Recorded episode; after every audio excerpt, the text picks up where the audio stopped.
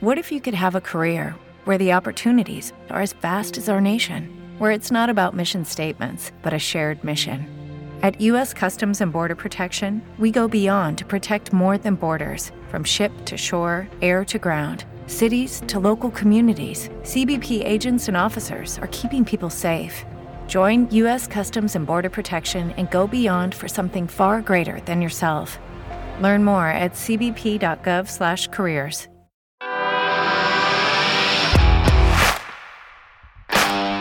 Bienvenido a Esto también es política, el podcast que habla tu mismo idioma, con Mario Girón y Miguel Rodríguez.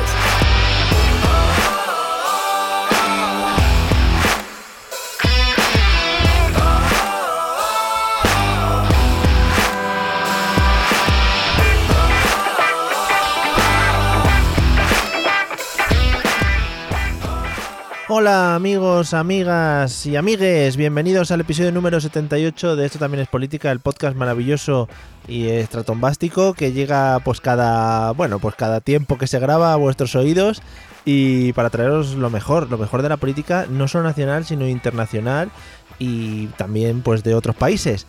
Eh, ¿Qué tal Miguel? ¿Cómo estás? Oh, oh, oh. Es que no me, me, no me había enganchado todavía la nueva sintonía, pero ya me va, me va entrando el rollo, ¿eh? Qué guapa, ¿eh? Sí, sí, sí. sí. Además, nos la ponemos ahora antes un poco para, para calentar el ambiente. Claro, para venirnos un poco arribita. Pues muy bien, Mario. Aquí estamos, aquí estoy en víspera de irme a climas más, más, más cálidos. Ah, te había, te había entendido. Creí que, que, ibas a decir el nombre del pueblo al que ibas. Samosk. Has dicho a Clima Harmahari. Te, sí, es que, que, ya se me le lengua la traba ya. Vale, porque te estás calentando ya, ¿no? Para, para ir a zonas Claro, fresquitas. porque se me van a congelar la lengua y lo, y lo que es la boca en general. Entonces tengo que ir ensayando cómo comunicarme. qué bien, qué imagen más bonita, ¿eh? Con Sí. tu lengua ahí congelada. Eh, como Eh, dos tontos muy tontos. Joder, o sea, para mí película referente, ¿eh? Hombre, pero vamos a ver, y quien no tenga esa película como referente, vamos, se puede ir de este podcast ya. ¿Podemos decir que cualquier cosa de Jim Carrey para nosotros es eh, referente? Bueno, a lo mejor cualquiera no, pero en un 90% sí. Vale, vale. Vale, pues ya está. Eh, pues seamos odiados por la mitad de la población mundial y ya está, no pasa nada. Eh, bueno, pues nada. eh, bueno, primero voy a decir una cosita. Eh, bienvenidos a todos los nuevos que se han unido a nuestro canal de Telegram, porque últimamente no sé qué ha pasado, pero ha habido cierta avalancha de gente. Eh, recordar que, que podéis seguir entrando en t. Buah, ya está. T.m. A ver, t.me eh, barra ETE Política. Y ahí ya entráis. Sí. ¿Tú también te vas, a- tú también te vienes Creo. a Polonia o qué? Sí, sí, sí, sí, yo estoy calentando. Oh, has dicho el país al que te vas, ¿eh? Ten cuidado a ver si te van a perseguir. Pero si te he dicho antes el pueblo. Ah, sí, pero a ver, ¿tú qué te crees que la gente le iba a buscar? El pueblo ese, el Jejimeister ese que has dicho. Sí, Vale. Jagermeister concretamente es el pueblo. Bueno, encima, vale. Eh, bueno, pues vamos al temita de hoy. Eh, podríamos, para introducir el tema, eh, ¿podríamos decir un, un capachao? O, o no era mucha sorpresa? A ver, ha sido, para mí ha sido una sorpresa a medias. Vale, Eh, que también te quería decir que no es tanto capachao, si acaso capazao, ¿no? Capazao, piche. Venga, gracias a todos los oyentes andaluces que nos han escuchado hasta ahora. A tope ahí de... bueno, ya saben que nos gusta mucho Andalucía y eso. Y los tópicos, típicos. En fin. Que bueno, para mí ha sido una sorpresa a medias, no porque Vox entrase en el Parlamento andaluz, que más o menos era algo que ya las últimas, las últimas tendencias se- se podía prever, Sí. pero quizá no con tanta fuerza, no, no esperaba yo tanto, tanto escaño para el partido de, de nuestro amigo Tan- eh, Abascal. Tanto escaño y tanto escarnio para el resto de partidos. Correcto. Hostia, vaya juego de palabras. Que de todas maneras te voy a decir una cosa, Mario. Lo mismo, no, no notas a, a través del grupo de Telegram como que hay mucha expectación con este episodio. Yo, cuando a mí se, cuando se nos exige tanto, yo me bloqueo, ¿eh? Hombre, no, no, yo por supuesto. Yo, eh, el guion que tengo aquí preparado, no sé si voy a ser capaz de seguirlo. Porque me, me entra bloqueo neuronal. Y bueno, pues sí, sí, entramos en barrena. La gente espera mucho de nosotros y no sé si vamos a cubrir las. Vamos, de hecho, cre- yo creía que nuestro escaso éxito, o sea, éxito, pero dentro del éxito escaso, Sí, sí, sí. eh, se debía precisamente a que como no había muchas expectativas, pues Claro. ¿sabes? Siempre Ya. la sobrepasamos, pero Claro, lo que me siento un poco dos- presionado esta vez. Bueno, nada, pues mal lío. Es, puede ser nuestro hundimiento, ¿no? Realmente, puede ser nuestra caída como podcast amateur de mierda. Pues ahí lo tenemos. Creo que son nuestras características más importantes. Bueno, vamos allá entonces. Vamos allá, al lío, picha, quillo. no, venga, voy a intentar no entrar en, en- en estereotipos. Venga. Solo tal, los cinco tal. primeros minutos, venga. vale. Bueno, pues vamos a empezar recordando un poco los resultados, ¿no? Venga. Para saber de qué estamos hablando, que lo mismo hay alguien que no vive Conectamos al- con Sevilla. al día. Sí, sí, conectamos con Sevilla. A ver, Benito Villamarín. Gol del Betis. Muy bien. Bien. Mal que pierda. Vamos al lío. Vamos al lío. Bueno, pues eh, te he traído los datos de 2018, el número de votos y el número de escaños que se ha llevado cada partido y Sí. te lo voy a comparar con lo que había pasado en las últimas elecciones en Andalucía que fueron en marzo de 2015, Sí. recuerdo. Entonces, para que veamos un poco cuál ha sido la variación. Eh, las elecciones, las, eh, el partido más votado en estas elecciones ha sido el Partido Socialista de Susana Díaz, que ha obtenido algo más de un millón de votos y 33 escaños. Mm. Respecto a 2015 ha perdido 14 escaños y algo menos de 400.000 votos. Susana, hombre, Susanita, ¿qué ha pasado? ¿Qué ha pasado ahí? Tiene un ratón. Claro, que tanto meterse en política nacional, pues al final, mira, pum. Luego, el segundo partido más votado ha sido el Partido Popular de Andalucía, que ha obtenido en torno a unos 750.000 votos, 26 escaños, es decir, a 7 del Partido Socialista a 250.000 votos, pero respecto a las elecciones de 2015, y este es un dato que luego voy a comentar un poco más en detalle porque yo que sé, ha pasado como muy desapercibido, eh, ha perdido en torno a ha perdido siete escaños respecto a la anterior eh, a las anteriores elecciones y ha perdido en torno a los 350.000 votos. Oh, yeah. Muy bien. Tercera posición ha quedado Ciudadanos, que ha obtenido algo más de 650.000 votos, eh, que se han convertido en 21 escaños. Viene de ganar unos 250.000 votos y 12 escaños. Tercero ha quedado adelante Andalucía. Esto lo he tenido que comparar con los resultados de 2015 de Podemos e Izquierda Unida, que por aquel entonces eh, se presentaron por separado Sí. y esta vez ya han ido coaligados. Ahora hablaremos de eso también. Eh, han perdido, bueno, han obtenido algo menos de 600.000 votos, son 17 escaños. Vienen de perder en torno a los 300.000 votos también, 3 escaños. Y por, eh, por en quinto lugar, última fuerza parlamentaria andaluza, Vox, que ha obtenido casi 400.000 votos, 12 Vox. escaños. Venía de obtener en 2015 la friolera de 18.000 votos, es decir, ha aumentado 382.000 votos y, y los 12 escaños porque no tenía representación Claro. parlamentaria. Han convencido a una poquita de gente, ¿eh? Durante estos años. Pues se ve que sí. Madre mía. Eh, también dar un último dato, es el dato de participación.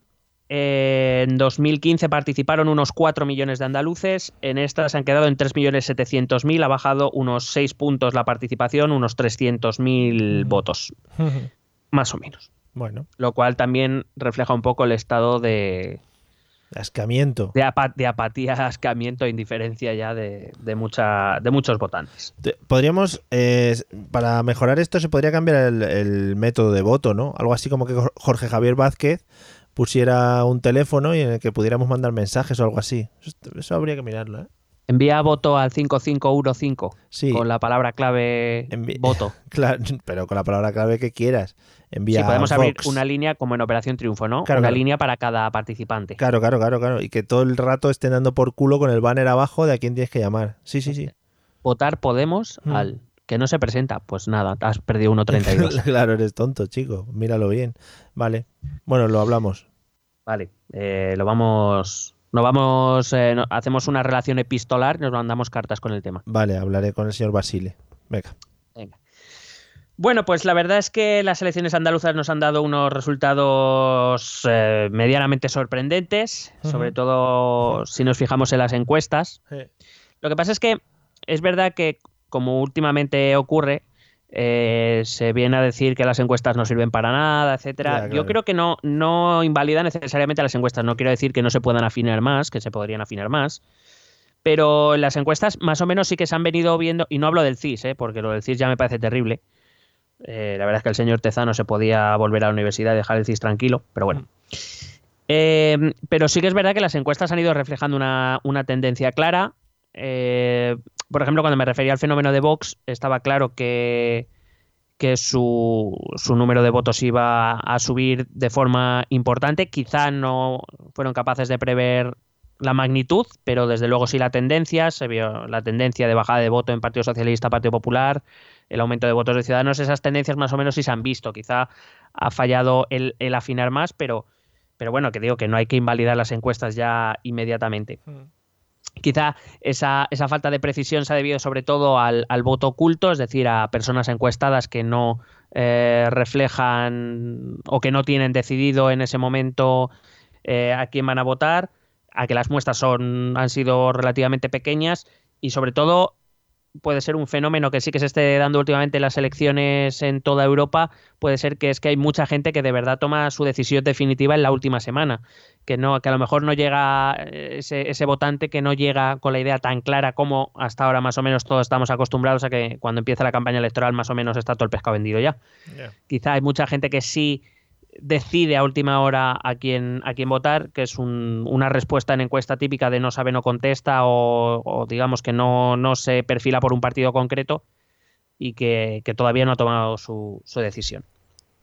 En cualquier caso, creo que el mejor, el mejor balance para iniciar el análisis de las elecciones andaluzas que vamos a hacer, eh, yo creo que es, eh, para quien tenga tiempo y le apetezca, si no lo hizo en su momento, reescuchar las comparecencias de los líderes de los distintos partidos la misma noche electoral que no sé si tú más o menos seguiste. Sí, algo, eh, escuché algo, pero no me acuerdo muy bien qué estaba haciendo y no pude seguirlo. Estaría haciendo algo súper interesante, seguro. Sí, sí, hombre, por favor, todo lo que tú haces, o casi todo, es interesante. Casi todo, sí, hay tres, dos o tres cosas que, como hacer este podcast, por ejemplo. Por ejemplo. Bueno, pues eh, solo había que, ver las comparecencias de los distintos líderes políticos, sobre todo Partido Popular, eh, Partido Socialista y, Adelante Andalucía, donde, bueno, el de Ciudadanos también tuvo lo suyo, ahora lo ah, hablaremos. Recuérdame, ahora cuando me dejes un segundo, que te haga una pregunta.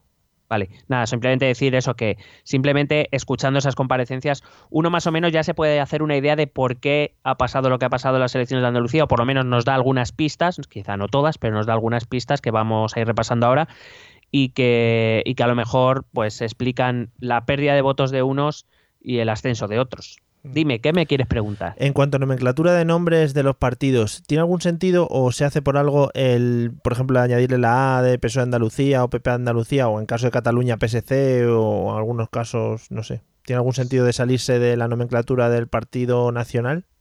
Bueno, en el caso del PSC es que el, Partido Socialista, el Partido del Socialistas de, uy, me iba a salir una mezcla de catalán y andaluz muy rara. Sí. el Partido del Socialistas Catalans sí. Eh, es un partido que mm, es, independiente del Partido Socialista Obrero Español. Quiero decir, es un partido que está asociado, pero digamos que ese sí que es un partido aparte. Aunque nosotros, aunque todos lo, reconocemos como parte del PSOE, en realidad no, o sea, lo es por voluntad del PSC, no porque lo sea.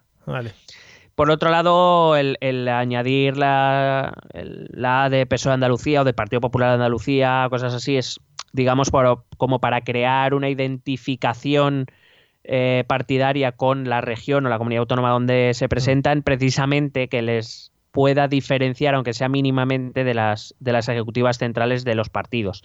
Es decir, más o menos como para crear marca propia. Sí eh, que en algún momento dado les permita, pues eso. Sí, decir, lo han hecho los de la Nacional, pero nosotros no tenemos mucho que ver con esa mierda que están haciendo. Claro, luego también es diferente. En el caso del Partido Socialista son federaciones, es verdad que, quiero decir, la, Ejecutiva Federal, la que preside Pedro Sánchez, tiene un cierto control sobre las federaciones territoriales, mm. pero estas tienen un mínimo margen de maniobra, cosa que en general no pasa, por ejemplo, en el Partido Popular, que es un partido bastante centralizado. Sí. Pero bueno, tiene que ver sobre todo eso, como para intentar crear una identificación entre el partido, la, cúpula del partido en esa comunidad autónoma y la, y la comunidad autónoma en sí. Por cierto, ¿cómo está Pedro Sánchez, no? Ahí viajando por el mundo, luego aquí los 40 años de la Constitución, joder, yo, eh, tiró el, el, ¿cómo se llama? La moción de censura en el momento exacto para poder lucirse, para lucir el palmito. Hombre, está haciendo, es el Pedro Sánchez Tour. el, World han llamado. Se han hecho camisetas con las ciudades que visita en la espalda, típicas, como los conciertos de rock. Qué bonito, sí, sí. El Pedro Sánchez Tour 2018. Vale, vale. Claro. Bueno, puedes, puedes continuar después de mi apreciación. Bueno, yo creo que eh, para analizar estas elecciones andaluzas tenemos que hacerlo de, en una doble vertiente. Por un lado, eh, la que todo el mundo resalta, que es como eh, mucha gente ha votado en clave nacional, no en clave andaluza, y en cierta manera es verdad, quiero decir. Eh, ten en cuenta que han sido las primeras elecciones después del 1 de octubre y de las elecciones catalanas del 27 de diciembre pasado, y entonces digamos que era la primera vez que los votantes tenían una mínima oportunidad de expresar también sus pensamientos sobre, sobre ese tema y sobre otros temas de la política española. Pero es verdad que se está despreciando la, la, particularidad andaluza y yo creo que ahí se están, fíjate, nosotros, un podcast de mierda, eh, le estamos diciendo a los grandes medios que se están equivocando, ¿sabes? Esto es cojonudo. Es que yo no sé cómo no tenemos más peso en, en las noticias políticas nacionales, sí. No, pero de verdad sí creo que, que hay un, esa, esa parte andaluza propiamente andaluza que creo que se está obviando. Y hombre, está bien que es obvio que mucha gente ha aprovechado el voto también para expresarse sobre lo que está pasando a nivel mm. nacional, con la moción de censura, con los presupuestos, el problema catalán, etcétera. Pero que bueno, que al fin y al cabo también a un votante andaluz también le interesa sobre todo lo que pase en su tierra. Y no sabemos, no sé muy bien por qué muchos analistas están obviando este punto. Entonces, vamos a intentar analizar, o, mi idea, a ver si te, qué te parece, si no, pues nada, me invento lo que viene a partir de ahora.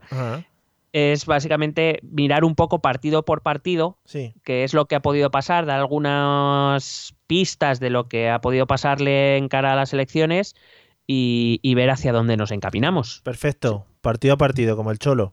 Hmm. Correcto. Vamos allá. Bueno, pues vamos a empezar con el Partido Socialista. Muy bien.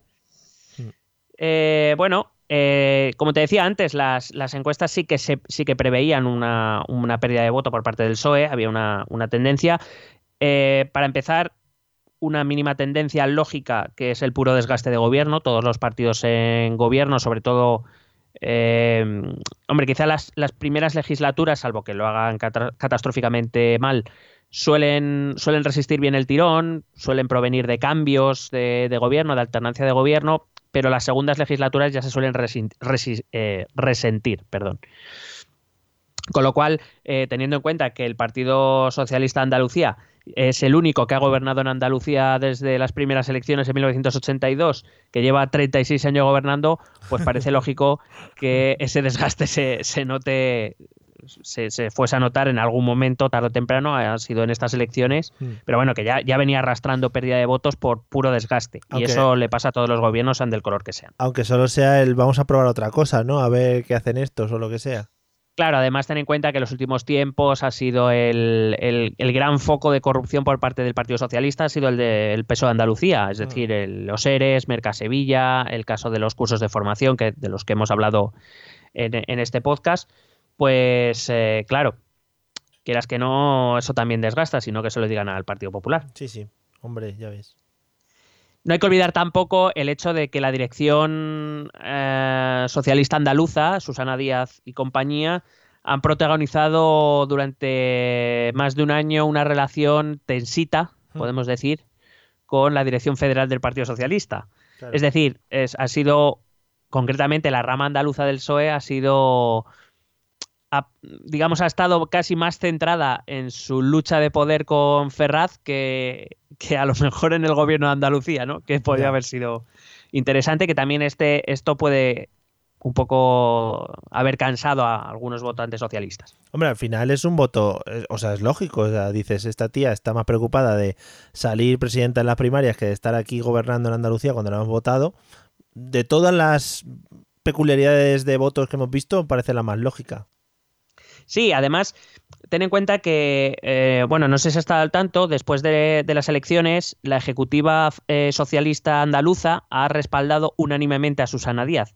Es decir, eh, no sé si recuerdas cómo ocurrieron los acontecimientos. Después de los, salir los resultados, salió el ministro Ábalos, que además de ser ministro, es el secretario de organización del Partido Socialista, hmm. y vino a decir más o menos que Susana tenía que dimitir.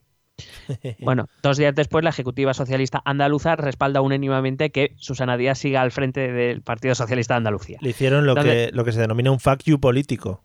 Claro, básicamente. Entonces, eh, se vuelve a trasladar esa sensación de desafío Mm. o de enfrentamiento entre unos y otros, que al fin y al cabo no dejan de pertenecer al mismo partido, aunque parezca mentira. Sí. Eh, pero claro, digamos que es un reflejo de lo que viene pasando el último año largo. Es decir, de, estoy más atenta a lo que pasa en Ferraz o a lo que, a lo que pueda venir de Ferraz que a, que a lo mejor a lo que tengo que estar, que es a gobernar Andalucía. Y, y claro, esto para el votante socialista, o sea, perdón, para el afiliado socialista puede ser menos problemático en tanto en cuanto estamos hablando de una persona movilizada y convencida. Pero para el votante externo, Claro. Pues puede decir, pero estos a qué cojones están jugando. Claro, y que nos han escuchado a nosotros hablar de jardines máximos y cosas Claro. de esas, y dicen, yo ahí no me meto. Claro. Además, eh, hay una, hay una tendencia histórica en el Partido Socialista que es que cuando el partido, cuando el votante socialista quiere castigar al Partido Socialista, no suele votar a otro partido, sino que se suele quedar en casa. Ya. Y bueno, pues eh, sabemos que ha habido 300.000 personas que de respecto a 2015 ha decidido quedarse en casa. Obviamente no todas votantes del Partido Socialista, Mm, pero estoy convencido de que, y la- algunas encuestas ya lo, así lo dicen, que muchas sí han decidido quedarse en casa porque entienden que, que es que, ¿para qué? Porque al fin y al cabo el problema o la, o la cuestión es que los andaluces quieren que su gobierno resuelva sus problemas, no Sí. que se estén pegando Joder. con Ferraz o se dejen de pegar con Ferraz. putos locos, de verdad, tienen, unas cositas estos andaluces. Claro. Eh, a raíz de esto, por cierto, se ha hablado mucho en los últimos, eh, los últimos días que si mucho de ese voto del Partido Socialista, se- es- no sé por qué, ha cundido la idea de que mucho para el voto del Partido Socialista se ha ido a Vox. Mm, Joder. lo dudo mucho. O sea, quiero decir, eh, primero porque la tendencia de un Sí. votante tradicional, y estoy hablando del votante tradicional del Partido Socialista, es, Sí. repito, es quedarse en casa, no irse a otros partidos, ni siquiera a Podemos, que incluso sería más lógico. Mm. Pero por otro lado, eh, la, la- la encuestadora que más cerca estuvo de los resultados, que fue GAT3, que publicó una encuesta que había hecho cuando no se podían publicar encuestas, Uh. A- avisando ya de que Vox podía llegar a los 10 escaños, aunque llegó a los, o sea, superó, fue a los 12, pero digamos que fue una encuesta bastante, bastante cercana a la que fue luego a la realidad. Eh, hablan de que a lo mejor en total se pudo haber ido un escaño de, de Partido Socialista a Vox. Mm. Mm, quiero decir que eh, parece difícil. Ya, gente- digo porque, porque hay gente que se monta películas de cojones, vamos. Gente muy cabreada, gente muy cabreada que le dé la locura y dice, no, yo he votado al Partido Socialista, me estoy todos los huevos ya y se caliente, no, y vota al contrario. Claro, es más probable que la fuga de voto fuese a Ciudadanos Mm. más que a Vox. Sí, es decir, es muy raro que un votante tradicional de izquierda, si se decide a votar por otro partido, se vaya uno de extrema derecha, teniendo dos en medio. Hmm. O sea, ya me parece difícil que se vaya al Partido Popular como para que se vaya a Vox. De todas maneras, ya te digo que la gente anda muy loca últimamente, ¿eh? y da igual. A ver, yo no, no puedo, no- nadie puede decir que no haya algún caso, pero que no parece lo normal. O sea, que la gente se, no se haga tantas pajas mentales. Es que re- realmente yo no sé si eh, en la conciencia de la mayoría de los votantes está el hecho de, situar como situamos nosotros a los partidos en izquierda, derecha, centro, derecha, centro, izquierda, etcétera, etcétera. Eh, y tener esa conciencia de mm, más o menos la ideología que me representa a mí es esta, eh, debería cambiar entre estas otras. Yo creo que la gente no tiene muy tomado eso y, cambiaría sin ningún problema. Pero vamos, que es complicado. Mm, no, no, no estoy tan de acuerdo con eso. O sea, quiero decir, el No eje sé, de izquierda-derecha en la mayoría de territorios Hmm. de España, porque Sí. quiero decir, ya hablamos cuando hemos hablado de País Vasco o Cataluña, es verdad que hay otro eje que es el nacionalista Mm. o españolista, o llámalo como quieras. El eje del mal. Mm. Sí, digamos que sí que se superpone y que ahí sí crea cuestiones más complicadas y que puede hacer que la variación del voto pueda ser Radical, sí. Mm, más, más grande. Sí. Es verdad que hay, eh, en, en los últimos años han entrado otros debates que quizás sí que han modificado un poco esa visión y por eso digo que no puedo decir que un votante del Partido Socialista haya decidido votar a Vox ahora. Ya. Puede ocurrir, pero el eje izquierda-derecha yo creo que sigue pesando mucho. Mm. Eh, pero además, digo y, y- y opino esto precisamente por eso, porque la tendencia histórica del votante socialista es que cuando no quiere votar a su partido, lo normal es que se quede en casa, no que se vaya a otro partido. Por eso me cuesta creer que en una cantidad, vamos a llamarla importante, eh, votantes socialistas hayan ido a Vox. No, que cuadra, cuadra habiendo tenido tanta abstención en estas elecciones. Claro, porque hay que contar que la abstención total ha sido 300.000 votos, Mm. pero eh, la abstención la- eh, se cuenta con que la abstención ha sido mayor, solo que ha habido abstencionistas de 2015 que ahora sí han votado y que probablemente han optado por, por partidos de derecha, claro. Ya, vale. Bueno, eh, yo creo que aquí se han juntado un poco varias cosas. Eh, por ejemplo, Susana Díaz ha calculado mm, como el culo. Adelantó las elecciones pensando que le iba a salir bien el tiro y pues no. No, le ha salido muy allá. Mm. Eh, además, el Partido Socialista ha ocurrido una cosa que, por ejemplo, en el resto de partidos, bueno, eh, sí, principalmente en los partidos de derecha ha ocurrido al contrario. Y es que en los partidos de derecha, o lo que, lo que se considera desde el centro derecha hasta la derecha, los líderes nacionales han, han estado prácticamente toda la campaña allí. Sin embargo, Pedro Sánchez hizo un acto de aparición y por el qué dirán. Que si por él hubiera sido, probablemente no hubiera venido y probablemente por Susana tampoco. Ya. Y bueno, pues la, yo creo que tenían un poco la percepción de que estaba todo hecho, de que las encuestas eh, facilitaban un gobierno en coalición con Adelante Andalucía, que no parecía muy alejado de la realidad y que era una opción factible. Y creo que, vamos, la- lo que he podido seguir la campaña andaluza, pues la verdad es que la campaña del PSOE ha sido bastante insulsa. O sea, ni fu ni fa. Es que no. Claro, quizá al llevar tantos años también en el poder, y dices, bueno, pues te acomodas un poco y dices, bueno, pues ya hemos ganado otras veces, ¿por qué no vamos a ganar en esta, no? Hombre, quiero decir, son los únicos que han gobernado en 36 años, pues parece lógico. También es verdad que es muy difícil ofrecer cosas ilusionantes cuando has estado 36 años en el gobierno. Quiero decir, Claro. eh, no sé si el el men- el el eslogan de la campaña era tenemos las soluciones, que, que un votante podría decir, "Mm, y, y los 36 años anteriores que habéis hecho. Ya, ya, ya. La- podría- de puta, un añadiría. un eslogan bueno podría ser eh, seguiremos haciendo lo de ayer, ¿no? Lo que es, lo que estábamos haciendo. Sí, o menos que ayer, o sea, más que ayer, pero menos que mañana. Algo así, sí, ¿sabes? sí, algo así, sí. Y bueno, eh, no olvidemos, y esto también es verdad, que la postura del Partido Socialista como organización respecto al tema catalán es probable que haya, que haya influido. Hay que recordar que quizá la comunidad autónoma más atacada por el independentismo catalán ha sido Andalucía. Mm. La Andalucía de los vagos, la Andalucía subsidiada, la Andalucía que vive de los impuestos de los catalanes. Sí. Y entonces, eh, quizá, podemos decir que quizá eh, ese intento de suavizar las cosas en el tema catalán por parte de- del gobierno, del gobierno central, pues quizá no ha, no ha gustado tampoco a muchos andaluces que, aun siendo socialistas, pues se han sentido atacados. De hecho, bueno, eh, es un mensaje que se sigue repitiendo cada cierto tiempo dentro de, de las filas independentistas. Y, de hecho, los, los propios varones socialistas, principalmente eh, pues Castilla-La Mancha, Extremadura, etcétera, eh, ya lo han avisado en bastantes ocasiones. Eh, hace poco hizo se, se publicó una entrevista con Fernández Vara Mm. En la que precisamente se quejaba o decía- digamos se salía un poco de la línea del gobierno, era un poco más duro con el con el tema del independentismo catalán, porque él sabe que sus votantes sí que se sienten atacados o que se sienten ofendidos por, por todo lo que está pasando en Cataluña o por todo lo que se ha dicho en Cataluña, de que viven a su costa, etcétera, Sí. etcétera. Entonces, eh, ese, ese va a ser un tema que para las elecciones de mayo va a ser va a ser otro motivo de discusión entre los varones socialistas y, y Pedro y Pedro. Madre mía. Siempre que te- probablemente, siempre que tiene probablemente liada tenga alguna, su perdona, que probablemente tenga su reflejo en los resultados. Por eso que siempre, eh, siempre tienen liada alguna. Yo creo que lo hemos comentado en otras ocasiones, ¿no? Al PP se les ve como más unidos, eh, tengan la mierda que tengan. Un- una cosa que les puede ayudar. Mm, sí, Ah, por cierto, Es un, un pequeño inciso que te va a hacer mucha gracia. dime. Es, es para meter el, como el descanso del podcast. Eh, ¿A que no sabes con quién me crucé el otro día que iba en coche? Es, es una, una, una política. No, ella iba en coche. Una ex política Una ex que política. ha tenido problemas con coches. Hombre, Esperanza. No te digo nada. Y iba en coche. Me, ¿Te saludó? no, me lancé a un lado. Me tiré a la acera. me lancé a la acera corriendo. Claro, te confundiría con un guardia de movilidad Eh, sí, sí. Y, dijo, llévatele por delante. Ella bajaba por la calle del Pez. Es una es muy suyo. Es una zona que maneja mucho. Malasaña Hombre. y todo eso. Que vive por ahí. Eh, sí, sí, sí. Es vecina mía. Sí, sí.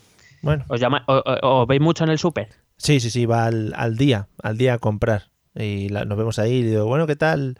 ¿qué, com- qué compras hoy? ¿Pimientos o cómo va el asunto? Y así estamos, así pasamos las mañanas. Pues muy bien. Los lunes al sol lo llamamos ¿Pero nosotros. conducía ella o la Sí, llevaban? no, no, conducía ella, un coche muy normal, muy normal, una señora muy normal. Hombre, como siempre. Mm, Sí, sí, sí, para mí ya la tengo en un pedestal. A partir ¿Le ha puesto unas velitas o algo? Sí, negras.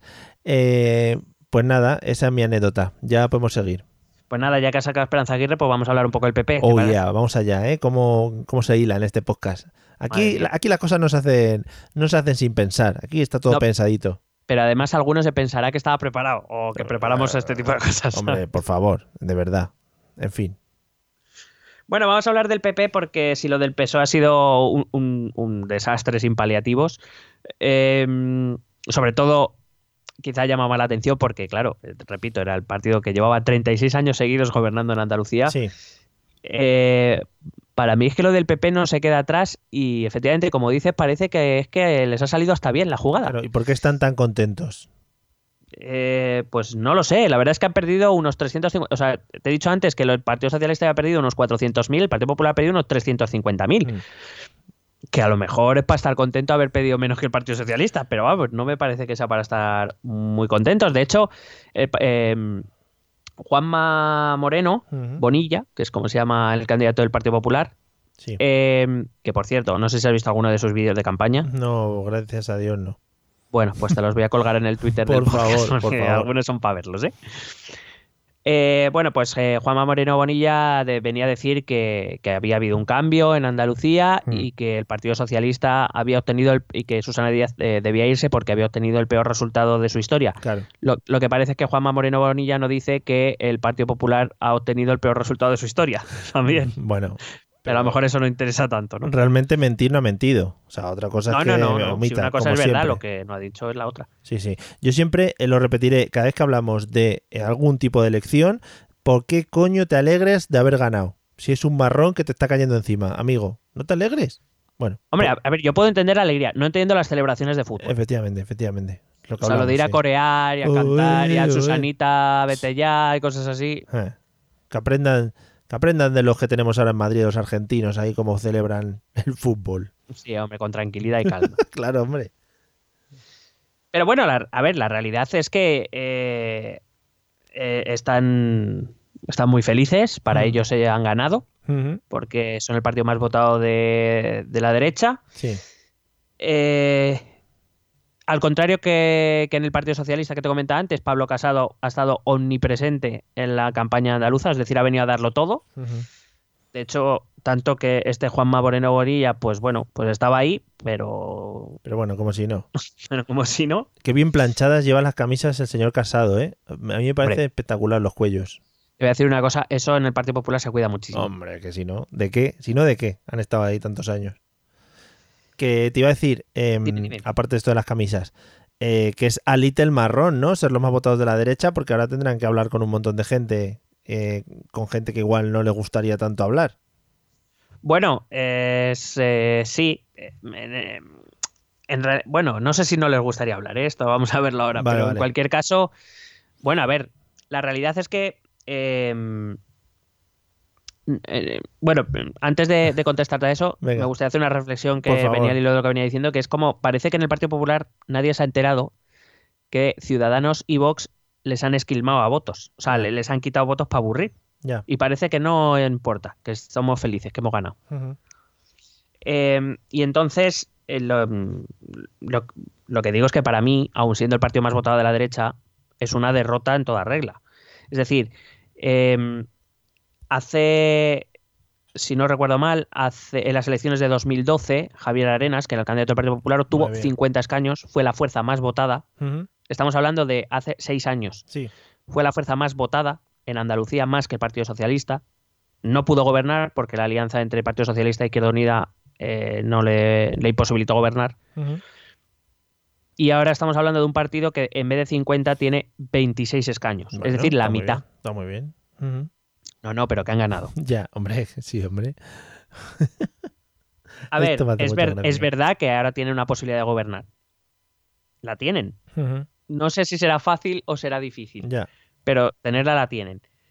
Eh, pero, como he dicho, tiene que ser un tripartito. Y el Partido Popular aquí no tiene muchas opciones. Vamos, te voy a decir, te voy a adelantar una cosa. No existen demasiadas opciones para gobernar en, en Ciu- en Andalucía. Ya. Toda la gente ya da por hecho que va a haber este tripartito de derechas. Mm, Yo tengo mis dudas. Es decir, no quiero, no, con esto no quiero decir que no sea factible que se dé, que se puede dar. Y probablemente dentro de las posibles opciones, quizá sea la más probable. Pero yo no descarto nuevas elecciones. Ya, Y luego lo explicaré con Ciudadanos. vale. En cualquier caso, eh, es verdad que, que el Partido Popular tiene posibilidades de gobernar en un tripartito con Ciudadanos y con Vox. Y el problema quizá es, es este, ¿no? Eh, por cierto, tendría que gobernar en un tripartito. Vaya Todavía, re- todavía recuerdo cómo el Partido Popular criticaba al tripartito catalán. Sí. Va a ten- eh, podría gobernar no siendo la lista más votada, todavía se recuerda. Eh, lo de tiene que gobernar la lista más votada. Sí. Hay que, hay que dejar gobernar a la lista más votada. Ujú.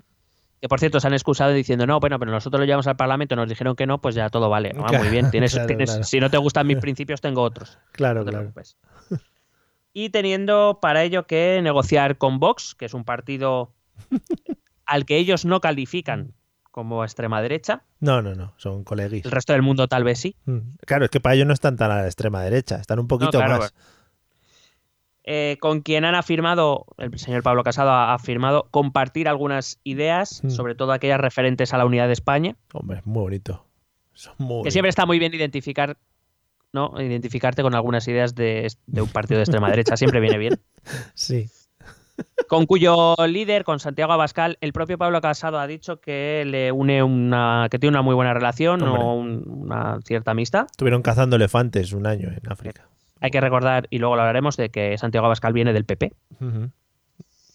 Y bueno, pues eh, necesitan sus diputados. Por cierto, vamos a criticar que el Partido Socialista. No, no estoy diciendo que esté bien ni una cosa o que esté mal una cosa. Yo simplemente digo que ese, ese baremo está muy bien, criticar al Partido Socialista por aceptar los votos de partidos independentistas, pero que él acepte partidos de un partido de extrema derecha está fenomenal. O sea, no sé. Es esta doble vara que siempre. A mí la verdad es que me, me, me- me subleva. Sí, no, si al final es lo que hablamos siempre, es como la gente que se queja de la moción de censura. Es parte del juego democrático y hay que, hay que tratar con ello. Que te parezca bien o te parezca mal es una cosa, pero no. eh, pero está ahí, se puede, se puede utilizar. Sí, además, fíjate cómo, cómo será. Eh, Quiero decir, mm, nos gustará más o menos, a mí bastante menos, pero Vox ha sido elegido por los ciudadanos y está Claro. ahí, y como partido que está ahí, es un partido con el que se puede negociar. Es decir, nadie, nadie le podría criticar al PP que negociara con un partido parlamentario elegido democráticamente. Claro, sí, sí. Ahora bien, hay que ver de dónde vienes tú y qué estás criticando tú. Y segundo, eh, fíjate cómo será que durante casi toda la semana el Partido Popular, que repito, en campaña se negó a decir que Vox era un partido de extrema derecha.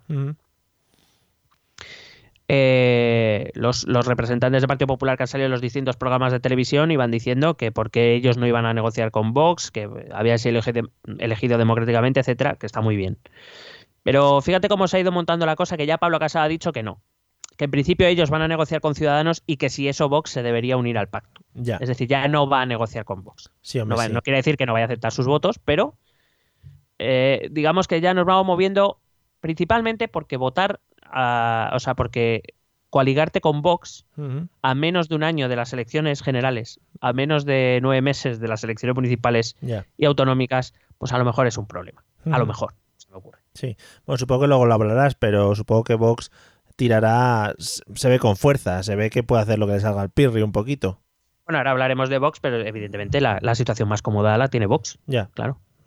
ya, ya. Vale. Por cierto, las negociaciones entre Ciudadanos y Partido Popular no van a ser entre Juan Marín y Juanma Moreno Bonilla. O a lo mejor, o sea, me refiero, a lo mejor ellos negociarán, pero el visto bueno lo van a dar Sí. Rivera y Casado. Lo van a llevar como si fueran ventrílocuos, como Monchito, Claro. Monchito. Y van a hablar ahí con sí. voces por detrás. Sí, Monchito y Macario van a estar ahí. Claro. Qué contento todo. estoy. En fin. Y, y bueno, el el de Ciudadanos será Rockefeller, que así puede decir Toma Moreno, ¿sabes? Claro, claro, claro. Y, y- pero bueno, que si eso ya Andalucía luego, que eso es lo importante. Claro, hombre. que se decían las cosas luego que si Madrid, que si Madrid, si es que, si es que luego se lo ganan. Bueno, yo ya, te, yo ya te avanzo que el Partido Popular va a querer girar a la derecha Vaya. en sus políticas porque el- entiendo que lo que van a querer va a ser intentar cerrar el grifo de Vox y para eso hay que irse más a la derecha. Es decir, un fenómeno que viene ocurriendo en, toda, en todos los partidos conservadores de Europa desde que han surgido las, las, eh, las nuevas derechas o los populismos de derechas, que es intentar irse a la derecha para tapar agujeros. El problema es que parece que nadie se da cuenta que irte más a la derecha lo único que hace es favorecer al partido nuevo, porque tú ya, o sea, me refiero al Partido Popular, ha estado muchos años en el gobierno y no ha demostrado esas políticas o no lleva a cabo esas políticas, además de, en el caso del Partido Popular, los temas de corrupción. Pues para eso preferirán votar a un partido que esté limpio de corrupción, porque no ha tocado poder, ya veremos si algún día llegan, esperemos que no, y, un partido que de momento puede demostrar cosas porque no, no ha gobernado y por tanto no tiene, por decirlo de algún modo, quejas por parte del votante, porque no le puede exigir lo que no ha podido hacer. Madre mía, tienen que estar en Génova después de tantos años eh, siendo los defensores contra la izquierda malvada, ahora se les están revelando por su lado, madre mía. Bueno, el, lo quería comentar con Vox, pero sí que lo comento ahora en el Partido Popular. Eh, la frase lo quería comentar con Vox. Eh, y ahora, eh, ¿qué trae la llamada? Don Santiago, buenas, buenas noches. Bueno, de hecho creo que ya hablamos, hemos hablado en varios episodios. Mm. hasta ahora la extrema derecha estaba dentro del Partido Popular. La extrema derecha, de hecho hasta ahora, los únicos, bueno, hasta ahora y de momento sigue siendo así, hasta veremos ya las próximas elecciones generales, en el Parlamento Nacional solo ha habido un representante de extrema derecha, me refiero por un partido de extrema derecha, que fue Blas Piñar, que fue nada más empezar la transición. Es decir, desde entonces eh, el resto, toda la derecha o casi toda la derecha estaba dentro del Partido Popular, tanto la más moderada como la más extrema. Lo hemos eh, hablado muchas veces, ¿no? El, el abanico tan amplio que, que, mm, que manejaba el Partido Popular. El Partido Popular ha perdido por los, por los dos lados, por el lado liberal que se están yendo a Ciudadanos y ahora la extrema derecha que decidió desgajarse del Partido Popular y crear Vox. eh, Claro, el Partido Popular ahora mismo es como, imagínate a un hombre al que le cortan los dos brazos, eh, de por la izquierda y el por la derecha, está sangrando y perdiendo votos. Y entonces va a intentar irse a un lado para tapar los votos y le va a dar votos al otro y, al, y hacia el lado al que... O sea, va, a seguir perdiendo votos como no haga algo diferente. Ya le han quitado los brazos y le están dando con ellos en la cara, sí, tortitas, joder. Correcto. Esa imagen, poner, poner la imagen de Pablo Casado con dos brazos cortados dándole tortas en la cara. Claro, además te, eh, recuerdo, o si no doy a conocer a nuestros oyentes, que Santiago Abascal era miembro del Partido Popular hasta 2014 que se salió y decidió fundar Vox. Es decir, la extrema derecha o lo más cercano a la extrema derecha siempre ha estado dentro del Partido Popular, que por cierto eso es un servicio que había que agradecerle eh, al Partido Popular, que contuviera a la extrema derecha dentro de ella y eh, aunque siempre ha intentado, es verdad, presionar y algunas veces habrá conseguido algo, principalmente con temas de aborto y cosas de esas. Sí es verdad que ha estado muy contenida dentro del Partido Popular. Generalmente siempre han triunfado posiciones más conservadoras o posiciones liberales. Ahora ya está fuera, el Partido Popular no, no va a responder a las demandas de esos votantes y cuidado que no se le vayan a Vox. Bien, vale. Eh, más, más partidos, ¿no? Ciudadanos, bueno, eh, hubo dos triunfadores en la noche electoral, que fueron Vox y Ciudadanos, que fueron los dos partidos que subieron. Y paradójicamente, Ciudadanos son los que tienen la situación más complicada de los cinco partidos. Sí. Eh, su candidato, que se llama Juan Marín, lo digo porque lo mismo no lo conoce nadie. Qué bien, pobre eh, hombre. básicamente porque además en la campaña solo solía salir o, Rivera o Arrimadas. No, eh, al pobre hombre le han dado poco, poco tiempo. Ni en los carteles. Sí, Sí, es verdad, que salían los carteles con ellos dos también. Y decían, ¿quién es el del medio? Detrás, escondido, como que, mira, es el, pelo ese es mío.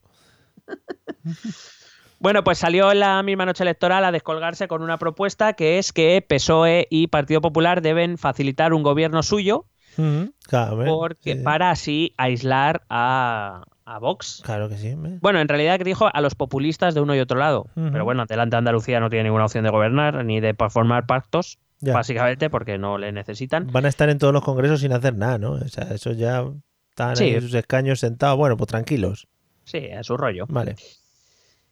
Y bueno, esa sería una de las dos posibles salidas airosas que, tendría Ciudadanos, pero claro, Partido Socialista y Partido Popular al tienen más votos y más escaños, eh, es decir, no, no, tienen ningún incentivo para dejar gobernar a otros. ¿Pero ¿qué, deberían, deberían hacer? ¿Abstenerse los dos? Eh, hombre, yo supongo que la idea de Marín hmm.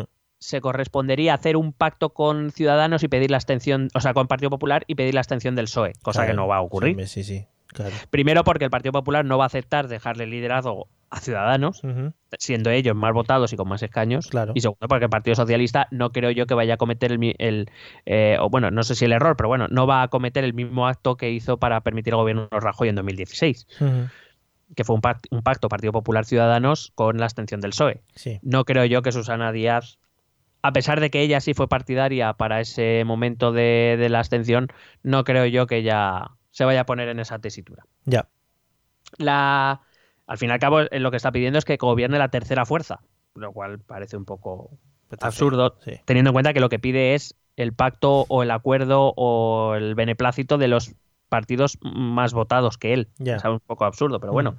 Ella, él la lanza porque es verdad que si eso saliese bien, vamos, sería triunfazo, sería un poco una salida airosa de Ciudadanos, porque la, otra opción airosa que le queda es ir a, a, elecciones. O sea, forzar la repetición de elecciones. No sé hasta qué punto incluso le beneficiaría, pero es que la, alternativa que le queda es la opción Partido Popular Ciudadanos Vox. Ya. Y si al Partido, al Partido Popular le puede costar pactar con Vox, a Ciudadanos ya no te digo el votante de Ciudadanos, yo no digo que pueda tener una cierta tendencia a la derecha, pero no parece muy plausible que le, le em, agrade eh, pactar con la extrema derecha. Ya.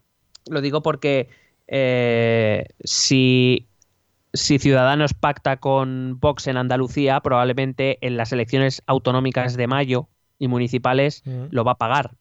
Y probablemente las generales también por un lado, si decide no pactar con Vox y por tanto acabar permitiendo un gobierno del PSOE de Susana Díaz, a quien ha demonizado y a quien por supuesto jamás iba a facilitar la investidura, pues lo, pagará también. Es decir, no, no tiene muchas, muchas salidas positivas. De hecho, hay que recordar además también que el líder del grupo ALDE, el grupo ALDE es el grupo parlamentario de partidos liberales del Parlamento Europeo, el líder Guy Verhofstadt, que es un belga europeísta muy conocido para quienes sigan a, la política europea, eh, ya dijo que, bueno, Emmanuel Valls, el candidato a la alcaldía de Barcelona, que viene del Partido Socialista francés y que, digamos, es eh, simpatizante de Ciudadanos, han dicho que, a la extrema, que con la extrema derecha ni a la esquina. Ya. Entonces, a lo que Rivera ha dicho, bueno, ya veremos. Pero. claro, por un lado es tentador porque. Eh, pueden entrar. Claro, meten ahí la cabeza. Intentarían entrar en un gobierno, por fin. Pero claro, por otro lado es que compañeros techas. Ya, y aparte, esto tiene un problema a los ciudadanos, que es que el hecho de ser, haber sido tan veleta, hmm. y esto es así, al ser poco claro, pues se está pagando un poco esa, esa falta de claridad. ¿Y ahora, ¿y ahora qué? Y ahora que has dicho por activa y por pasiva que jamás facilitarás un gobierno de Susana eh, Díaz y, la otra opción, con la extrema derecha. Claro, claro. Es que las dos opciones son malas. Claro. Pues nada, amigos, a sufrir. El caso de Adelante Andalucía, pues mi resumen, tengo aquí escrito, es se ve que no aprenden. Recuerdo que Podemos e Izquierda Unida perdieron votos cuando se coaligaron para las segundas elecciones de 2016 decidieron sellar una alianza, presentarse juntos a las elecciones en la mayoría de comunidades eh, de provincias, perdón, y perdieron votos, o sea, perdieron eh, fuerza. Mm. Bueno, pues eh, ha llegado Andalucía y ha dicho, ¿y por qué no nos unimos Podemos Andalucía Izquierda Unida? A ver qué pasa. ¿Y qué ha pasado? Pues que han perdido otra vez votos y escaños. Se porque, porque realmente Sí, a ver, si las estadísticas y eso dicen que separados ganarían más votos, les daría un poco igual, ¿no? Porque luego van a hacer coalición igual a la hora de, formar gobierno o votar a alguien para que entre, para que forme gobierno o algo así, ¿no? Bueno, en teoría, a ver, es que el problema de esas alianzas es que dices, bueno, si tú tienes, vamos a poner, si tú tienes 16 escaños y yo tengo 4, pues si nos juntamos tenemos 20 y a lo mejor sacamos alguno más porque, claro, cuando concentras el voto puede ser que saques alguno más. Sí. Pero claro, la geografía electoral no funciona exactamente así, es que depende de dónde juntes ese voto. A lo mejor lo concentras en un sitio donde no lo necesitas y no te sirve para nada y se te desperdiga donde sí que se te podría fastidiar. Y aparte de eso, es que yo creo, esto es una, una, opinión casi más personal, creo que el votante de Izquierda Unida en general no se identifica con muchos de los quehaceres de Podemos. Ya es verdad que Izquierda Unida ha tenido un votante muy tradicional, muy, digamos, ha tenido un, al, igual que el Partido Socialista y en Andalucía yo creo que más, ha tenido un votante como muy, muy constante. Y a este votante Podemos no le hace gracia. No sé bien por qué, ¿eh? pero no le hace mucha gracia. Y, yo creo que también viene por ahí, aparte, por, por la desconcentración del voto, eh, que yo creo que sí que les perjudica, pero, pero también es eso, ¿no? De hecho, últimamente no es nada extraño escuchar a Alberto Garzón, que es el líder de Izquierda Unida, a pesar de que está inserto en el grupo de Podemos en el Congreso, eh, pues salir a matizar, salir a puntualizar o salir directamente a decir una opinión diferente del que dicen los responsables de Podemos. Y bueno, em, hay que recordar que Podemos en, 2010, en 2015 se negó a pactar con Susana Díaz, un gobierno de izquierdas en Andalucía, permitió que pactara Susana con Ciudadanos. Sí. Eso se recuerda. Eh, recuerdo que Podemos eh, eh, quiso ir a segundas elecciones, no permitió tampoco un gobierno PSOE Ciudadanos en el Congreso y acabó gobernando Rajoy igualmente. Y que em, y que además, si ves la reacción de Teresa Rodríguez y sobre todo la de Pablo Iglesias a los resultados, que es como han, ah, pulsado el botón de alerta antifascista. Ya. Es decir, nadie hace autocrítica en este país. El PSOE no la ha hecho, Partido Popular no la ha hecho, Ciudadanos ha ganado votos, no tiene por qué hacerla. Pero claro, si tu única reflexión, o sea, eh, si el votante del PSOE no te vota a ti, ¿por qué es? Algo tienes que estar haciendo mal. Si el votante de Izquierda Unida ha dejado de votarte, ¿por qué es? Algo tienes que estar haciendo mal. Si tu única reflexión tras los resultados es alerta antifascista, me parece que tienes muy poco que ofrecer y es normal que la gente deje de votarte. Claro. O sea, eh, sacar conclusiones a posteriori, ¿no? En plan, bueno, pues ha pasado esto, nosotros ahora nos agarramos a esto de aquí. Claro, además, eh, parece que es que Podemos, esto es una reflexión también que hago personal, parece que Podemos no se encuentra muy cómodo o no recoge demasiados buenos resultados cuando el escenario no es turbulento, no es de enfrentamiento. Eh, Podemos se ha sentado en el Congreso, al principio te acuerdas que montaban sus espectáculos y sus cosas, dejaron de hacerlo, ahora están más o menos eh, aliados con el Partido Socialista y es como que Podemos ha desaparecido un poco de la escena. Sí digamos, esta alerta antifascista es lo que les puede volver a, meter en el terreno de juego. Pero que necesiten de estas cosas debería hacer replantearse un poco cuál es el objetivo de Podemos en España, en líneas generales. Vuelven a mostrar disesión interna, ya ha salido Errejón, Hombre, que evidentemente los 400.000 personas que han votado a, Vox no son fascistas, que hay que ser humilde, que hay que reflexionar sobre por qué les han votado, por qué no han optado por otras opciones. Mm es más sangrante si, si es lo que te he dicho, ¿no? Si de los, vamos a poner 300.000 o 400.000 votos que ha, perdido el PSOE no van a ti, ¿qué estás haciendo? Ya. Em, y bueno, pues eh, Teresa Rodríguez ha salido diciendo que se han dado un plazo de un mes y medio para analizar lo ocurrido y elaborar un documento. un mes y medio. que vas a hacer un documento. en Word. A doble, a, uno y medio de línea Lo, pasarán a PDF. Ah, vale, vale. Cuidado con los tabulados y eso, que al final baila la cosa. Luego, por ejemplo, otro tema, Teresa Rodríguez salió negándose en retundo ante la opción de que PSOE y Ciudadanos hicieran un pacto y que ellos abstuvieran, pero al día siguiente, en un programa de la sexta de Paz Vale Tarde, salió una diputada nacional, Noelia Vera, diciendo que ante el ascenso de Vox, pues que lo mismo tendrían que planteárselo. Es decir, es todo como un... Ni siquiera vosotros tenéis muy claro hacia dónde tirar. Bueno, en el documento yo creo que lo plasmarán y ya lo tendremos más claro. Al fin y al cabo, Podemos, eh, que en cierta manera su gran, su meteórico ascenso político se debió también un poco a eso, ¿no? Al desgaste de los partidos grandes, aquellos trajeron una esperanza o, unas soluciones. La cosa es que tres o cuatro años después, la gente, por ejemplo en Andalucía, hmm. no ve que haya cambiado nada, que ellos estén ahí. Ya, ya. Vale. Y vamos con Vox y ya acabamos, si te parece. Oh, yeah, terminamos con Vox, que no son los de los diccionarios, ¿no? No, no, bueno, creo que no. Vale, joder, ojalá, ojalá hubieran girado, ¿no? La empresa de hacer diccionarios de inglés a, de otros idiomas a la política. Ojalá. Bueno, estaría fantástico que sacaran un diccionario de latín y un diccionario de fascismos. fascismos. Vale. Bueno, eh, Vox, que es el gran triunfador de la noche electoral, sobre todo porque te he dicho como, al contrario de lo que le pasa a Ciudadanos, Vox está en la posición más cómoda de todas. Eh, su gran éxito ya te ha avanzado, que va a empujar al Partido Popular a hacer políticas más de derechas, sobre todo teniendo en cuenta, o a, proponer políticas más de derechas, sobre todo teniendo en cuenta que en mayo, recuerdo, tenemos las autonómicas y las municipales. Sí.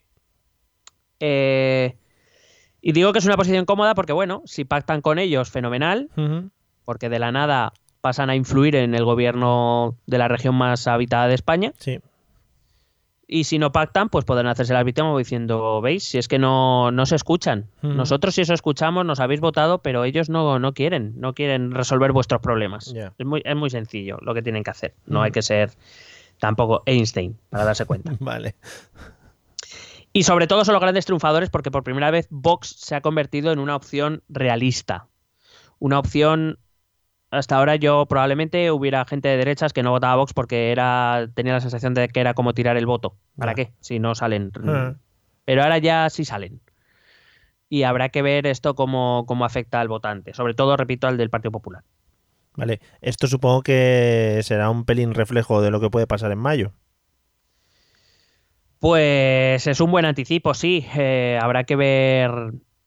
Habrá que ver comunidad por comunidad. Hombre, hay comunidades que tienen más riesgo que otras. Pero mm. sí, sí, claro. que un votante, un potencial votante de Vox o de Partido Popular que pueda estar teniendo dudas, hasta ahora no votaba a Vox porque decía que para qué. Y lo mm. mismo ahora dice, bueno, vamos a votarles porque porque ya salen. Y porque Ya salen y a ver, y a ver qué hacen, claro, habrá. También dependerá un poco de a ver que, si sale algún pacto, si hay nuevas elecciones en Andalucía o qué es lo que va a pasar. Pero bueno, en cualquier caso, repito, muy mal lo tiene que hacer Vox porque tiene una posición muy cómoda. Bueno, Vox es un, por si acaso quedan dudas, Vox es un partido populista de extrema derecha. Mm, y quien no lo quiera ver, pues será porque está ciego o porque o, porque, tiene algún tipo de interés en que no porque hace muy bien su populismo también que no no claro sí, los populistas son muy muy buenos populisteros. son populisteros sí es el es la versión española del Frente Nacional de Francia del Partido de la Libertad de Wilders de Holanda de la Liga de Salvini en Italia del Blanche Belang belga es decir, todos. Además es curioso porque todos estos que, que votan a Vox eh, ponen a parir a los independentistas y a Puigdemont. Casualmente el partido en Bélgica que apoya a Puigdemont es el Blanche Belan belga. Entonces es como, muy bien, o sea que os hacéis un lío entre vosotros muy rico. Madre mía. Bueno, es el, es el Fidesz húngaro, es el Alternativa por Alemania, de Alemania, casualmente. Sí, joder, qué coherencia es el FPO eh, austriaco, es el eh, PIS polaco. Quiero decir, además, eh, si, si alguien se ha molestado en ver su programa electoral, bueno, su programa electoral, sus 100 ideas, que es con lo que se presenta o lo que ha dicho que se va a presentar en toda España, muchas medidas son muy similares a todas a las que presentan estos, estos partidos. Y bueno, es el amanecer dorado de Grecia también, por si acaso alguien se lo ha olvidado. Tiene que echar, si se juntan todos esos, tienen que echar una tarde muy buena, ¿eh? Bueno, de hecho se juntaron hace no mucho cuando ah, Marine Le Pen estaba en la carrera por la presidencia francesa, se reunieron en, Perpiñán, si no recuerdo mal, todos estos líderes y Santiago Abascal, entonces un partido muy minoritario en español, pero Santiago Abascal asistió a esta reunión. Muy bien. Em, básicamente habíamos sido una excepción en Europa. Pues toma. Pero, eh, vamos, a mí me extrañaba que, o sea, me extrañaba. En cierta manera es lo que te digo, el Partido Popular había contenido este movimiento, pero ya, ya era. Ya se ha acabado ya. No me voy a extender mucho con Vox y si te parece muy bien, si te parece muy bien, si te parece, bien y a nuestros oyentes también que nos lo hagan saber. Eh, un día hablamos de Vox y de su programa si quieres. Ojalá, sí, sí.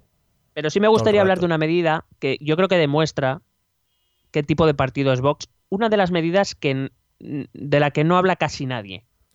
Porque Vox, eh, eh, o cuando se habla de Vox, siempre se habla de las medidas anti-inmigración o de las medidas eh, contra las políticas de género, por ejemplo. Sí, o las, que quiere quitar las comunidades autónomas. Me refiero, son medidas como muy específicas eh, que son las que más tirón periodístico tienen.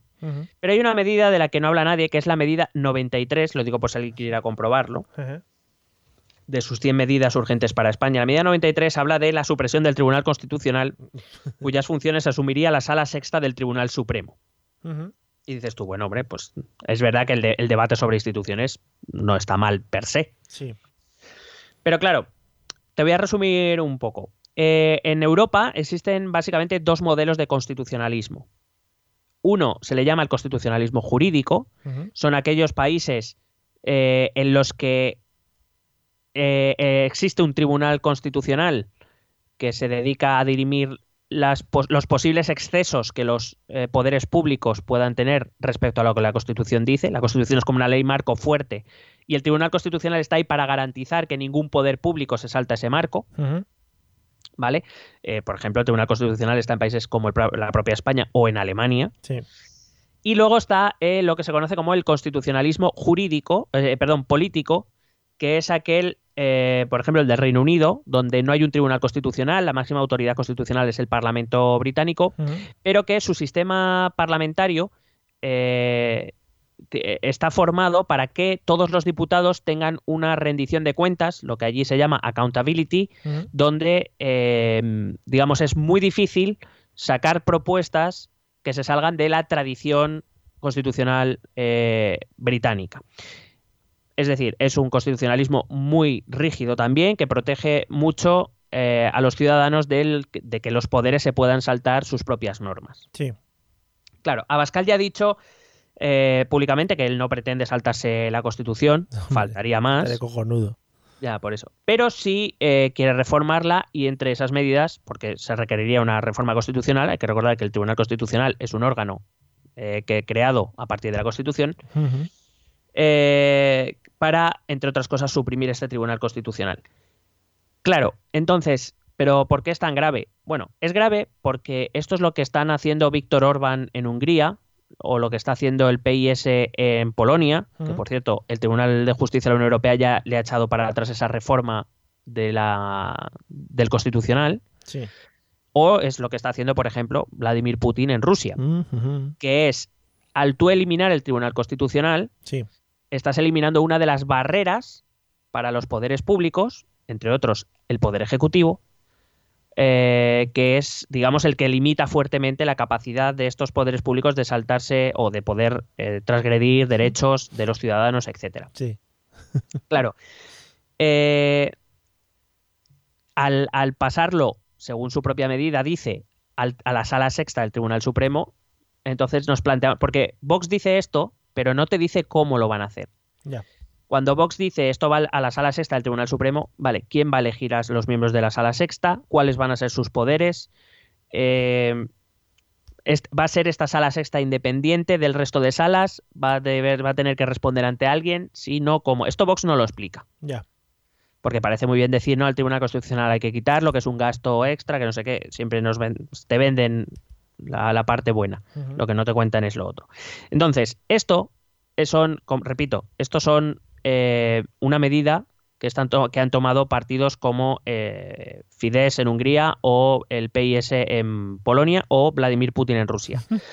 es decir, que dan lugar a regímenes híbridos, no democráticos, donde de facto los gobiernos tienen o, su poder está por encima de lo que la Constitución marca o lo que un Estado constitucional debería marcar. Todo muy bien. Dicho esto, ¿por qué Vox ha, salido, ha sacado este resultado? Bueno, hay que decir que su auge no puede desligarse de lo que ha hecho precisamente que todos estos partidos europeos que he dicho antes hayan, hayan aumentado sus votaciones. Eh, principalmente el, voto fugado de los partidos conservadores que eh, ya no defienden esas ideas de soberanía nacional, de lo francés o lo holandés o lo italiano primero. Em, un poco esta política anti-inmigración, principalmente antimusulmana. Por ejemplo, Vox es un partido amigo del, pueblo gitano. No ve con malos ojos la inmigración. A ver, eh, ve con malos ojos la inmigración. Ahora, dentro de la inmigración no ve con tan malos ojos, por ejemplo, la inmigración latinoamericana, si la africana, sobre todo la musulmana, como le pasa a Marine Le Pen, como le pasa a Matteo Salvini. Sí. Eh, y que, que, ha recogido ese voto de malestar. Eh, por ejemplo, ha llamado mucho la atención que en el Ejido, en Almería, un pueblo, una localidad que tiene un 30% de inmigración, ahí ha sido el más votado. Te cuento una historia muy Joder. fácil para ver si así podemos entender al menos una de las posibles razones por las que ha ganado. En el año 2005 aquí eh, tenía en España había chavales jóvenes que con 16 años de- decían que poniendo ladrillo ganaban 3.000 euros al mes y que iba a estudiar Rita. Y por supuesto que en el campo iba a trabajar a eslomarse La otra Rita. la otra Rita, Hmm. pobre Rita. Pobre. Eh, claro, esos puestos de trabajo se cubrían con inmigrantes, en muchos casos ilegales, sin contrato o con sueldos Claro. miserables. ¿Y qué pacho? ¿Qué pacho? Llegó la crisis ¿Qué pacho al y, ladrillo? mucho- y muchos de los trabajadores de la que se han venido a trabajar a la obra, que a ver, la, la decisión es razonable. Si yo allí Claro. gano 3.000 y Sí, aquí sí. eslomándome o eslomándome igual, Oferta y demanda, sí. Claro, lo que pasa es que cuando se pierde el trabajo en la construcción y regresas al campo para intentar trabajar allí, Ah, ¿Quién está ahí? ahí ya están los inmigrantes. y los claro. patronos te dicen que les salen más baratos, que ya saben lo que tienen que hacer, que no tienen que enseñar a nadie y que cuando yo tenía aquí, tú te quisiste ir, ahora no me vengas pidiendo. Efectivamente. Cuando tú vas, yo vengo de Chenoa, de toda la vida. Claro, ¿qué pasa? Que 10 años después de esa crisis, del estallido de esa crisis, y esto hay que achacárselo a todos los partidos con responsabilidad, hay gente que sigue sufriendo mucho. Mucha gente en paro, la zona de la costa almeriense o la zona de Gibraltar, que es donde también ha obtenido un buen resultado. eh, las familias siguen sufriendo mucho. Claro. Y llega un partido que les dice que la culpa es de los inmigrantes, que les quita el trabajo y que ellos están dispuestos a expulsar a todos los inmigrantes. Pues dale para adelante. Pues la gente que dice, mira, Partido Socialista en el gobierno de Andalucía, ¿ha hecho algo por mí? No. El Partido Popular, cuando ha gobernado en, en Madrid y que podía haber hecho algo, ¿ha hecho algo por mí? No. Eh, ¿A quién voto? Pues a, Ciudadano quien, a Podemos, quien viene, a quien viene y me dice, a ti te pasa esto y se soluciona así. Evidentemente son soluciones discutibles, Sí, como mínimo. Pero hay que entender que la gente está hasta los cojones. y que a lo mejor los partidos o el resto de partidos que ahora vienen a decir no hay que taparle la- el paso a la extrema derecha o que no sé qué no sé cuántos lo mismo tenías que haber hecho algo antes Mm. no ahora no ahora echarte las manos a la cabeza Ya. Eh, por ejemplo hay otro hay otro eje que también explica lo de Vox que puede ser el tema que te he comentado antes de, de las políticas de género Eh, Vox, según la- las- los estudios o las encuestas que yo he podido ver, tiene dos tercios de sus votantes son hombres, o más de dos tercios, un 70% de sus votantes son hombres. Y eso es un eje a tener en cuenta, porque hay que recordar que Vox ha hecho mucho hincapié en lo de eliminar la ley de violencia de género, Sí. o, elim- por Joder. ejemplo, ha hablado también de la ley de matrimonio homosexual, Madre mía. porque Vox es un partido católico militante. Hombre, se le veía venir, no sé por qué. Eh, entonces, eh, mm, digamos, eh, hay un votante, y esto es innegable, esto, por ejemplo, también es aplicable a Trump, hay un votante que se ha sentido abandonado por el partido de derecha tradicional, el PP ha aceptado de facto, el, el, verdad, el Partido Popular es verdad que recurrió al Tribunal Constitucional la ley de matrimonio homosexual, por ejemplo, Sí. pero que de facto ha aceptado ambas leyes, tanto la de violencia de género como la de matrimonio homosexual. Y hay un votante que se siente abandonado, que se siente amenazado, nos gusta o no, habrá hay hombres que se sienten amenazados Sí, sí. como por decir, ¿qué pasa? Que ahora por ser hombre ya soy un delincuente, ya soy un violador, ya soy... Y es un partido al que se ha dirigido, o sea, es un votante al que Vox se ha dirigido claramente y ningún otro partido se ha dirigido. Claro. Era como cuando Trump, cuando ganó en estados tradicionalmente demócratas por ser estados obreros, como por ejemplo Michigan, pues es porque Trump les dijo, habéis perdido el trabajo, yo os voy a dar trabajo. Y el, el- el votante, o sea, el Partido Demócrata ni siquiera hacía campaña porque decía, ¿cómo va a votar un obrero a Trump? Ya. Pues es que la gente tiene sus problemas, sus sensaciones, sus sentimientos, y cuando viene alguien y les ofrece una solución, o por lo menos les dice que él los va a solucionar, ya, que ya veremos si lo soluciona, quiero decir. Eh, pero que... Sí, sí, que te- pues, por lo menos te lo promete. Y, pero son promesas que no que son promesas entendibles, que son promesas que la gente entiende realmente porque llegan a sus verdaderos problemas, no a mm, voy a hablar con Europa para que no se quede el PIB del no sé cuántos, del flip, del pluf. Pues eso no lo entiende nadie.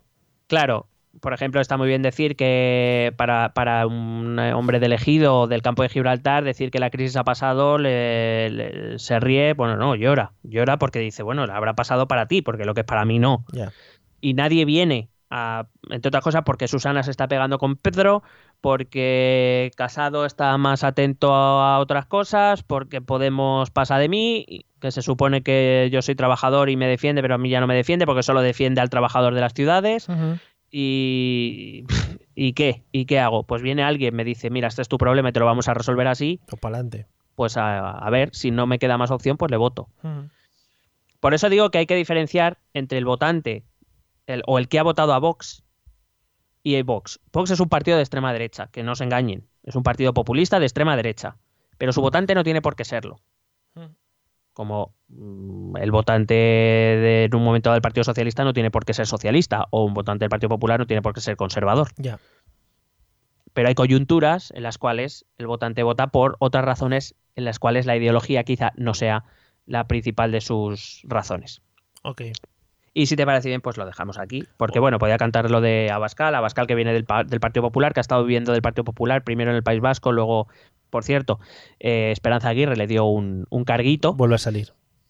Esperanza Aguirre le dio un carguito con el cual, por cierto, cobraba más que el presidente del gobierno. Muy rico. Ahora el que se viene quejando de, Sí, de la- que la gente cobra mucho y eso. Eh. Y en 2014, por cierto, se, le, se, se quedó sin carguito y fue cuando se fue del PP y Montovox. No Vaya. sé si tendrá algo que ver o no, Vaya. pero ahí lo dejo. Bueno. Bueno, pero esperemos que, eh, que le esté dando dinero lo de los diccionarios. Eh, pues nada, lo dejamos aquí. Eh, seguiremos indagando, veremos a ver cómo montan eh, las negociaciones y a ver qué, qué posibilidades de gobierno hay. Y puede ser que salte lo de nuevas elecciones, ¿no? Yo no lo descartaría. Vale. Mm, Es, es verdad que es- puede ser esa.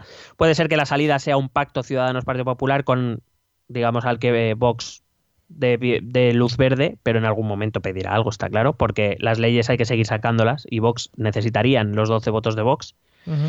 O sea que, que habrá que ver. Y nada, si queréis que algún día, en algún momento, nos a- a- analicemos más en profundidad a Vox, Mm. pues por favor nos lo hacéis saber con nuestros métodos de contacto. No, Mario, introdúcelos. Eh, ahora, ahora lo voy a introducir, pero po- podemos usar un hashtag que sea almohadilla ET política con Vox. Te juro que lo había pensado, digo, pero bueno, ya entonces la hemos jodido del todo Sería un giro, sería un giro maravilloso, ¿eh? de los acontecimientos. Bueno, tenemos nuestros métodos de contacto habituales que aquí están. ¿Quieres preguntarnos algo? ¿Proponernos algún tema? ¿Exponernos tu opinión? Ponte en contacto con nosotros. Es muy fácil. Envíanos un correo electrónico a esta dirección. Esto también es política.gmail.com.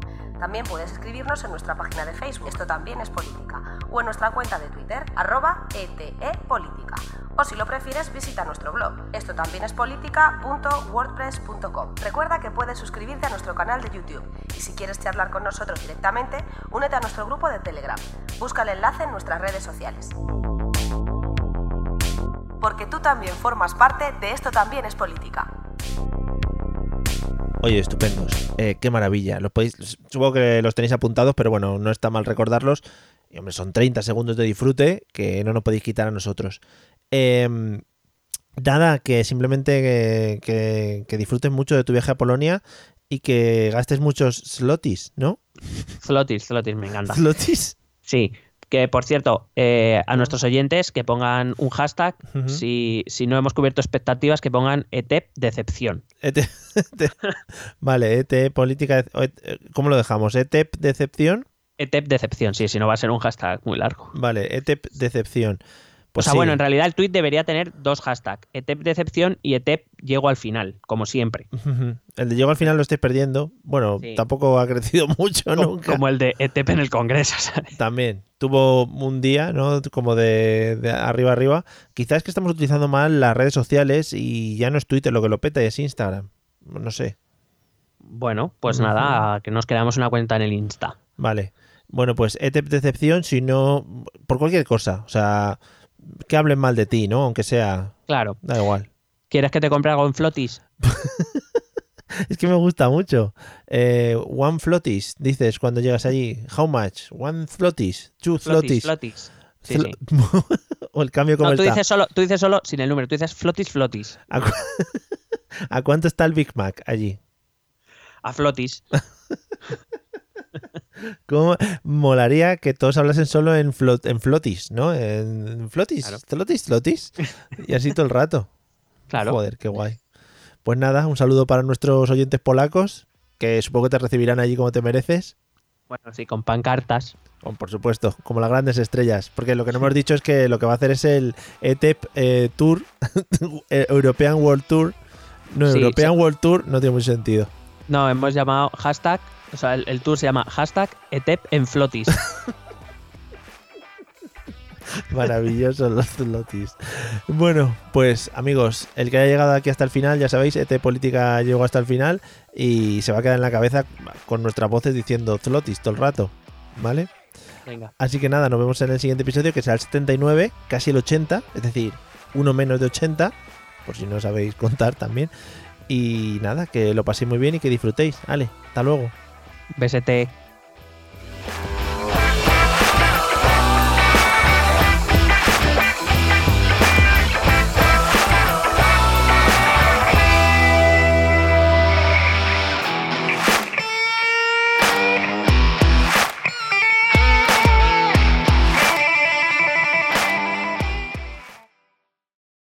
Lucky Land slots, you can get lucky just about anywhere. This is your captain speaking. Uh, we've got clear runway and the weather's fine, but we're just going to circle up here a while and uh, get lucky. No, no, nothing like that. It's just these cash prizes add up quick. So I suggest you sit back, keep your tray table upright, and start getting lucky. Play for free at LuckyLandSlots.com. Are you feeling lucky? No purchase necessary. Void where prohibited by law. 18 plus terms and conditions apply. See website for details.